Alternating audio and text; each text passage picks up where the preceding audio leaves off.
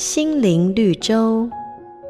战国时期，鲁国的宰相公孙仪很喜欢吃鱼，许多人知道了都纷纷上门送鱼给他，但是却都被他一口回绝。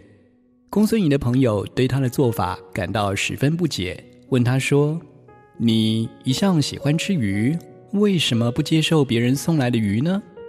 公孙仪说：“假如我收下别人馈赠的鱼，那么我便欠了他们人情，凡事都得顾及他。而如果因此遇上贪赃枉法的事，我这官位恐怕不保。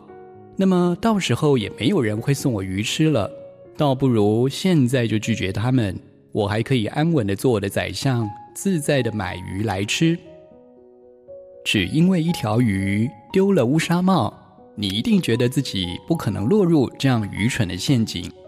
然而，圣经却提醒我们不可受贿赂，因为贿赂能叫明眼人变瞎了，又能颠倒一人的话。所以，亲爱的朋友，各样的诱惑总是趁虚而入，我们一定要小心提防啊！